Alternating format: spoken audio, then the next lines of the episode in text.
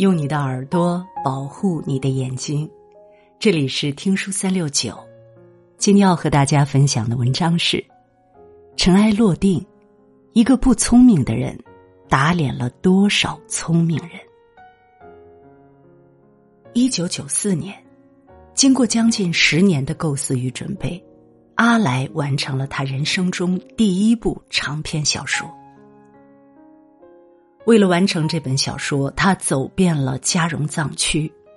然而，这本他耗费心力、寄予厚望的作品，出版之路却并不顺利。那时的阿来籍籍无名，加之大多数编辑都认为纯文学已经过气，他的作品被一家家的出版社接连退稿。四年时间，他辗转于十几家出版社，却屡屡受挫。一九九八年，在他几乎要放弃的时候，人民出版社的一名编辑慧眼识珠，帮他发行了这本小说。这一发行就是近十万册的销量。也正是这本小说，使阿来成了中国文学史上最年轻的茅盾文学奖得主和首位获奖的藏族作家。这本小说就是《尘埃落定》。看起来傻的人未必不聪明。温斯顿·格鲁姆写下了《阿甘正传》，而阿来塑造出了一个东方的阿甘，以一个傻子的视角带我们走进二少爷轰轰烈烈的一生，与那段波澜壮阔的藏区历史。麦奇土司位高权重，是藏区远近闻名的强大土司。但他的二儿子不但是藏汉混血，还是个众所周知的傻子。出生一个月还不会笑，十三岁才记事。没有人愿意将二少爷当成正常人，他自己也就心甘情愿的做一个傻子。可正是因为他傻，他的哥哥麦琪家的大少爷才愿意和他和睦相处，而不把他当做继承权的竞争者去防备。他得以避免争端，安稳度日。正是因为他傻，他的仆人们毫无保留的信任他，帮助他，忠诚无二。正是因为他傻，他敢大胆的说别人说过的话，做从没有人做过的事。二少爷想，错了就等于没有说过，傻子嘛。而纵观书中其他的聪明人呢？大少爷与父亲为了权位勾心斗角，处处防范，事事要强，还是免不了被家族的仇人所杀。二少爷美丽的妻子塔娜以利益至上，不断利用美色勾引他眼中前程远大的青年，可没人真心爱他。麦奇吐司一生为了金钱和地位寝食难安，活得提心吊胆，最终连带着他的土司身份。一起被埋在了废墟中，唯独傻乎乎的二少爷不向往战争，不投身权谋，不空逐名利。他是人人眼中的傻子，可这份表面的傻，却是他最聪明的活法。不想凡事都赢的人是聪明人。麦奇吐司通过种植罂粟。赚取了大量银钱，其他土司纷纷眼红，于是派人前来偷窃罂粟种子。很快，藏地各个土司的土地上都开满了罂粟花，大家争相种植罂粟，生怕丢失这份谋取暴利的机会。而傻子的判断全然不同，他向麦奇土司建议种麦子，这受到了大少爷的耻笑，结果。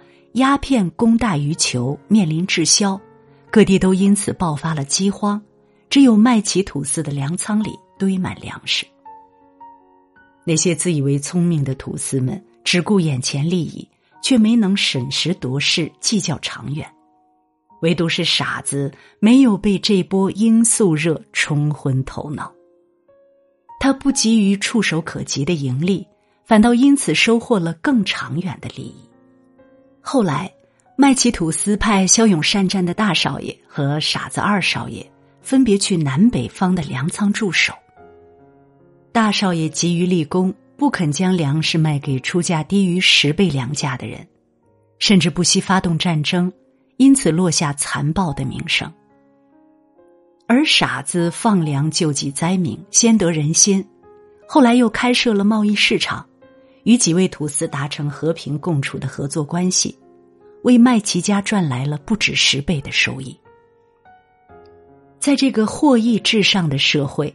他们总是为每一分输赢斤斤计较，生怕有哪一步落于人后。但越是计较，最终心中添堵的还是自己。为何不将目光放长呢？人生在世，不必在每一件事上争输赢。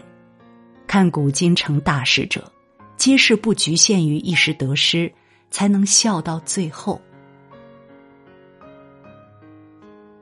顺其自然才是生存之道。不论是麦琪吐司、其他吐司，还是麦琪家的大少爷，他们对于自己的地位、权力和金钱都异常执着。他们互相斗了一生，片刻不得安宁。但傻子不同，他坦然的面对一切，把自己当做局外人。他不强求亲情、爱情、权利。父亲忌惮他，他便待在边疆几年不归。妻子塔娜背叛他，他也只是说一句：“你不再是我妻子。”所有部下都认为他比大少爷更有资格继承土司一职，他却不争不辩，接受了安排。在追随者们都希望他继承土司职位，带他们飞黄腾达的时候，他看透了麦奇土司和儿子间的暗潮涌动。成为土司换来的，不过是无数个辗转难眠的夜晚。在老一辈的土司们还执着于荣华富贵、自以为高高在上的时候，他早已预见了土司制度的土崩瓦解。历史的车轮滚滚往前，不论那些生活在旧时代的土司们接受与否，藏区都将迎来解放。最终，他也坦然的承担了。自己父亲杀害多吉次人时种下的恶果，平静的死在多吉次人儿子的刀下。他说：“上天叫我看见，叫我所见，叫我置身其中，又叫我超然物外。上天是为了这个目的，才让我看起来像个傻子的。他如此清醒的看清了何事求得，何事求不得。”然后从容的面对一切，哪怕遭遇不公与背叛，他也顺其自然，安之若命。他真正做到了尽人事听天命，也因此比其他人更早获得了内心的安宁。书读到最后，合上的时候是有些怅然的。眼看他起朱楼，眼看他宴宾客，眼看他。楼塌了，他们跟随二少爷的视角，看他一步步建立的宏大伟业，在几架大炮前顷刻间化为废墟，难免百感交集。可转念一想，连他自己都不在意，我们又何必在意？他早就预见了一切，哪怕他没有预见，他也不会为之惊愕顿足。滚滚长江东逝水，于这个广袤的世界而言，你我都是尘埃。可即便只是尘埃，也要尽力的在风起时飞扬，在风止时坦然落下。人生太短，局限于一时的利弊得失，只会让人错失更美的风景。我们难以主宰命运。但可以左右自己的选择。面对尘世的纷纷扰扰，愿你我都能不为执念所困，不为欲望所迷，不为小利所惑。在尘埃落定时，回顾这一生，无愧且无憾。如果你喜欢听书，喜欢听书三六九，欢迎关注并转发。让我们相约听书三六九，用听书点亮你的人生。